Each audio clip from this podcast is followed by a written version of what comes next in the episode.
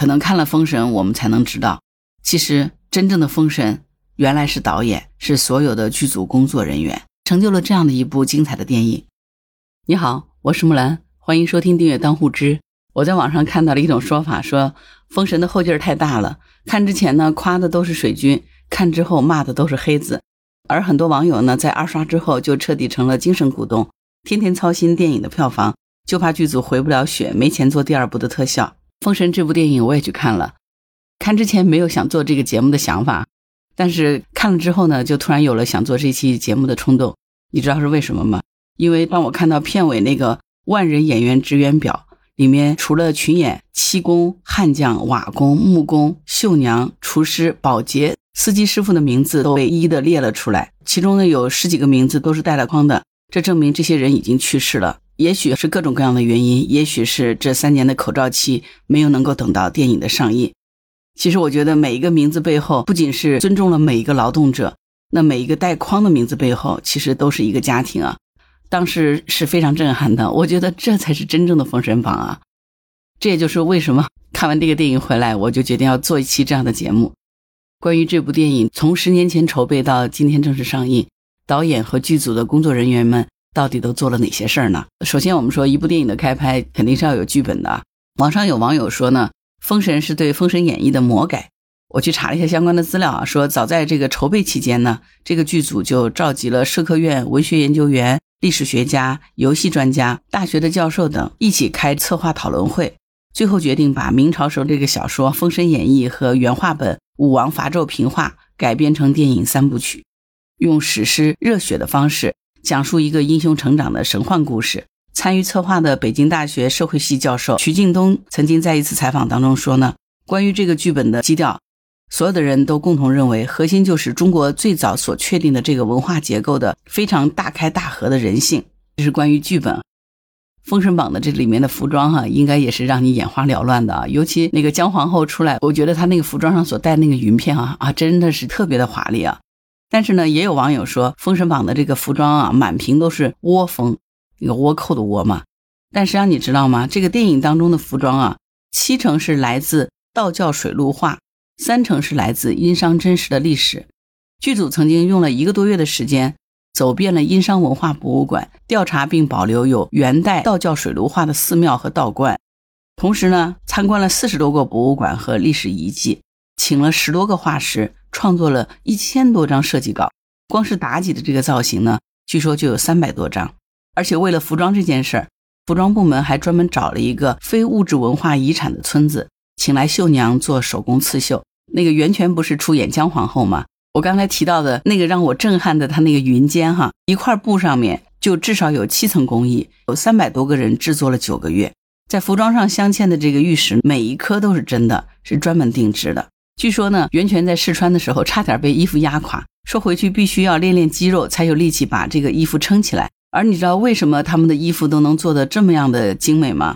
因为巫导演的指令是要跟文物媲美，所有的道具要放到博物馆里面是可以乱真的。所以呢，剧组就照着这个博物馆的国宝打样，请非遗传承人手工制作，这是纯纯的中国血统啊，跟这个倭寇哈真的是一点关系都没有。有一位封神的群演在社交账号上面就感叹过，说去当群演的时候呢，导演说会把所有人的名字都加上去，导演承不起我。可能你会觉得不理解啊，这只不过是打了一堆名字上去，这有什么可以感动的呢？看了这些网友的留言，也许你就能明白啊。观众可能不知道署名对于这个行业的重要性，哪怕他这个时候演的是一个不起眼的群演，但是只要有署名，这就是他的作品，这就是他的履历。就是他找下一份工作的底气。结尾最后的几千名的木工、瓦工、漆工的名字，是尊重了每一位劳动者。这种大制作，即使你不支持，也不应该去黑，因为这提供了几万人的就业。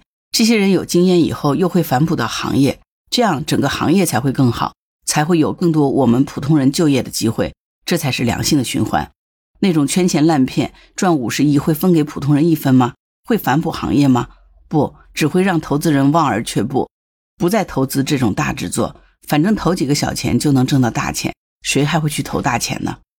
我们可以这样想：如果把《封神》这个剧组当做是一个公司，那么十年前这个公司筹办建起来了，十年后这个公司投资上映了这部电影，当然后面还会有二和三嘛。一家公司存在十年，提供了近万人的就业机会，而且这些有经验的打工人呢，又会反哺到行业。这家公司至少是一家靠谱的公司吧？那你觉得他有没有做出社会贡献呢？我觉得其实是有的啊。像刚才提到的这个服装，都是一些传统的工艺，一些非物质文化遗产的这个绣娘来进行刺绣。那那些文化的传承之所以能够走下去，它是需要有价值的，它是需要有收入的。如果有越来越多的这个剧组能够给这些非物质文化遗产的继承者，能够给他们机会去工作，那么这些手艺、这些技艺、这些文化保留下来的可能性就会更大，对不对？当然，对于封神来说呢，特效是绕不开的一个话题哈。很多网友看了以后呢，都说封神的特效太假了啊。我觉得还挺好看的啊。你知道，为了特效的事情呢，剧组是专门成立了一家视效公司，八家后期公司分布在了六个不同的国家：中国、美国、澳大利亚、印度、加拿大、法国，花了四年的时间才完成了第一部超级庞大的特效工作。为了拍这部电影呢。剧组甚至先拍了一部动画片，雷震子是里面大名鼎鼎的一个角色哈。这个雷震子的运动测试是做了好几个月的，当时请的外籍的行业精英，他们用了几个月的时间做雷震子的运动测试，目的是为了研究雷震子要如何从地面起飞，从解剖学的角度研究雷震子的脂肪、肌肉和骨骼分布，这样呢才能确保动起来以后呢足够逼真。他们甚至于创建了一个逼真的皮肤肌肉的模拟系统。当时我在看电影的时候，并没有注意到啊，这个瞳孔边缘的这个结构，横向眼睑哈，竟然都是来自于鸽子的研究。为雷震子进行动态捕捉的这个话剧演员呢，还设计了三个发声频段：低、高、中。低频呢是考拉的声音，像怪兽低吟；这个中频呢接近人和鹤的混声；高频呢是麋鹿的啸叫。除了数字角色呢，特效的这个化妆它也是细节拉满的，比如姜子牙的这个老人妆。用的就是逼真的一次性假皮，需要做七十张。皮肤的这个皱纹纹理啊，是参考了黄渤父亲的照片。假皮上面的这个白发呢，是一针一针手工种进去的。光这个毛发呢，据说就种了七十多天。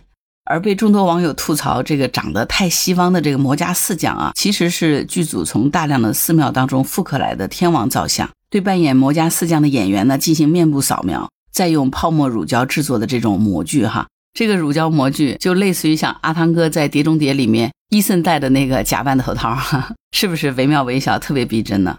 几个伯侯所戴的这个冠就来自于壁画，这些壁画是中国写实人物画的巅峰，也是世界历史上面的巅峰。从艺术的价值和美学趣味来说，远远高于文艺复兴早期的绘画，而且呢，比文艺复兴要早一百多年。剧组呢就花了两年多的时间。走访了二十多个省、四十多个博物馆和历史遗迹，翻阅了上千本的文献和图书，研究了大量的商周古墓挖掘的报告，从商周真实的纹样当中呢提取商朝的符号，又通过宋人的山水画呢营造环境场景的视觉体验，努力把中国最高的这个艺术形态展现在电影里。可以这样说哈，所有的道具如果放到博物馆里都是可以乱真的，这就是吴导演对道具组提出的要求啊。比如说里面的这个木雕。这个呢，就是剧组从浙江东阳和安徽歙县请来了五百位木雕艺人，人工刻出来的。在木雕之上呢，又用彩绘来强调雕塑，最后呢，再用金箔点睛彩绘。比如说那个龙德殿，它就是一百个雕工花了近三个月才制作完成的。在电影当中有一个屏风，我不知道你是不是印象深刻，那个屏风真的不是图案的堆砌啊，也不是什么图腾的排列组合，都是叙事性的内容，有天降玄鸟降而生商的故事。还有商汤灭夏轸的时候，牵九鼎于帛的这个战争场面，登基大典上面有一个巨型玄鸟的几秒钟的镜头。这个玄鸟呢，是剧组专门找到的山东潍坊的国家级非遗传世人手工制作的，这是用竹子扎的一个巨型玄鸟。你有没有发现，只有在咱们中国这样的手工艺大国，才能聚集起这种规模的民间艺术家，才能建构出这么宏大壮阔的古代的世界。展现出咱们中国极致的性格美学，对不对？听到这儿哈，你这么再回想一下，这部电影它带动了多少人就业，拉动了多少的行业发展？像这种非遗的文化工艺，必须真的是要有钱赚、有市场才能传承下去的。它绝对不是靠着一个人的坚守就能把它一代代传下去的，你说是吗？可能看了这个电影啊，也会感觉到这个电影的置景很混乱哈，有的地方会出现大象，有的地方在雪崩，而有的地方是雨林，这真的是古代中国该有的样子吗？关于这个置景呢，剧组的选景美术首先是咨询了古代的气候学专家，在这个基础上呢，做了一个商朝气候和环境材质的分布图，然后对应着现在的中国地图，走访了上百个地点，寻找那些可能还保存着三千年前古代样貌的地方。可以这样说吧，内蒙、新疆、甘肃、青海、山西、陕西、云南、四川、贵州、海南、山东这些省份人迹罕至的区域，剧组都走了一遍。工作人员每到一个地方，都会录视频汇报当地的经纬度、海拔、时间、气温等等。电影开拍以后呢，就按照这些地貌和气候的情况呢，进行造型和置景。比如说，为了体现上古神秘的气氛，剧组就把林芝墨脱的森林重现在一万平米的摄影棚里面了。怎么做呢？把真树翻模拓印下来，然后局部的苔藓呢拿回去种，这样子呢才打造出这种质朴和原始感，苍劲有力，悲情壮观。电影当中所呈现出来的，其实正是咱们中国独有的风景、经典的美学和幻想电影的结合。曾经有工作人员开玩笑说，在现场布置的这个灯光要装两个月才能运回到北京，从筹备到上映花了十年。现在终于知道为什么吴导演要花这么长时间了。他绝对不是在摸鱼磨洋工啊！有有两千多个人在园区里工作，登记在册的工作人员呢有八千多位，人太多，工程量太大。而之前呢，咱们国家又完全没有拍摄三部曲的经验，那怎么办？很简单嘛，那就请有经验的人来指导嘛。所以呢，剧组就请了《指环王》的制片人来当顾问，向他学习如何来管理剧组。最终呢，通过这样一部电影。中国的剧组学到了先进的技术，高效的管理，提高了工业化的程度，也积累了宝贵的经验。更重要的是，提供了就业，锻炼了队伍，培养了专业人才，为中国电影产业的发展储备了大量的人才。你说，吴导在做这件事儿，是不是值得我们给他点个赞呢？我现在终于能够理解他说的这句话。他说，在筹备这个电影的时候呢，他先是把家里头妻子和孩子都安顿好了，保证他们生活无忧。然后他自己一个人就全身心投入到这个电影当中。如果这个电影亏了，他说他做好了用十年时间去拼命挣钱来还债的准备，这是相当大的勇气哈，破釜沉舟，全情的投入到一件事儿里了。从这个意义上来说，吴导真的是一个做事情的人啊。电影是需要时间的，而艺术呢也是需要打磨的。只有具备像吴导这样子强烈的信念感，才有可能做到这么极致。庞大的中国文化的知识储备。精湛的非遗传承的支撑，不畏艰难的长周期的任务，精益求精、坚守不妥协的态度，正是因为这些，才成就了《封神》。可能看了《封神》，我们才能知道，其实真正的封神，原来是导演，是所有的剧组工作人员，成就了这样的一部精彩的电影。就像有的网友说，实话说，这个《封神》真的是近几年最好的，也是最震撼的电影之一了。这个 IP 值得长长久久的做下去。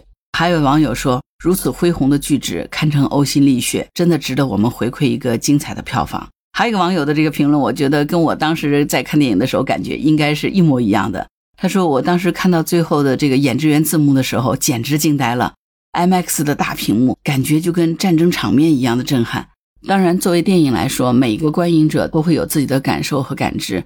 也许我觉得好看，可是你觉得不好看，也是正常的。可是至少在《封神》这部电影里面呢。”我感觉到了吴导演和整个剧组的认真踏实的做事，所有认真做事的人都应该被尊重。当那么多的人在努力做一件不曾做过的事情，这本身就是一种应该被肯定的行为。至于结果的这个呈现，我想真正的艺术家是从来不惧怕任何评判的。作品出来就是应该让世人认知的。所以呢，你去看了这部电影，自然就能知道这部电影它带来的影响究竟是什么。所以呢，想想网上说的那句话，就觉得特别有意思了。看之前夸的都是水军，看完之后骂的都是黑子。二刷之后呢，就彻底成了精神股东，天天操心电影的票房，恐怕剧组回不了血，没钱做第二部的特效。有一个网友说：“我真的是怕文太师没有回去的路费啊。”关于《封神》，我不知道你有没有看过，那你的感受是什么呢？欢迎在评论区留言。如果你没有看过《封神》，听了木兰今天的节目，是不是有这样的想法，去买一张电影票，走进电影院，亲自感受一下？这到底是怎么样的一部电影呢？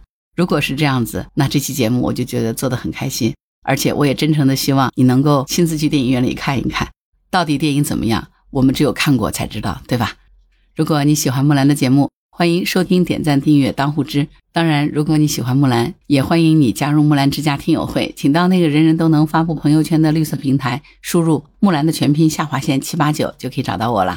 好啦，今天就到这儿，我是木兰，拜拜。